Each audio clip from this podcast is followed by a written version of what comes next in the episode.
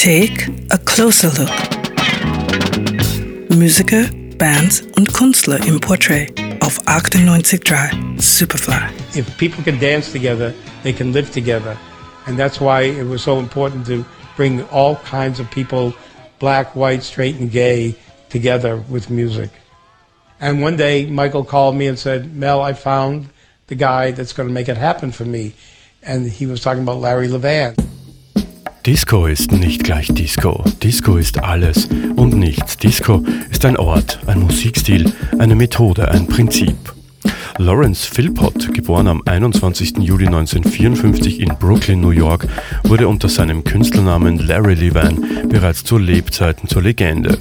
Viel zu früh, im November 1992, hat Larry Levan diesen, unseren Planeten verlassen und Geschichte geschrieben, die nicht zu ändern sein wird. Heute wäre er 60 Jahre alt geworden. Die Disco lebt. Rückblick. Der junge Larry startet seine Karriere in Nicky Sianos Club The Gallery Anfang der 70er, wo er lernt, Beats ineinander zu mixen und mit den Stimmungen des Publikums zu spielen.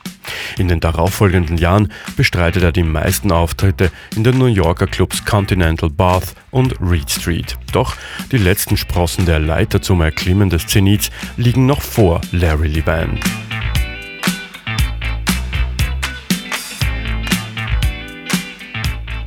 1977 beginnt das, was die Dance Music nachhaltig wohl am stärksten beeinflusst, die Eröffnung der legendären Paradise Garage in der 84 King Street, New York.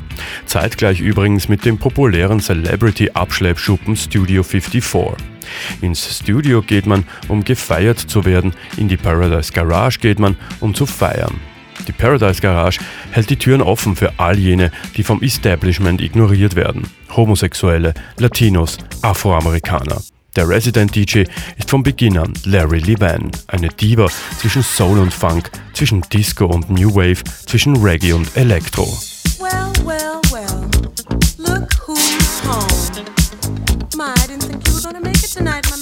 In den 80ern gerät die Musikindustrie ins Wanken. Homophobie wird lauter und führt dazu, dass sogar öffentlich Discoplatten verbrannt werden. Die Abneigung gegen die schwule Partygesellschaft wird stärker und auch AIDS setzt der Szene zu. Die Paradise Garage war so etwas wie ein Tempel zum Schutz vor dem Draußen und Larry Levan, der mit Musik predigende Priester. 1987 schließt der Club seine Pforten. Im November 1992 stirbt Larry Levan an den Folgen eines Herzleidens. Seine Musik, sein Name und sein Spirit bleiben am Leben. Who do you think you are? You're 98.3 Superfly.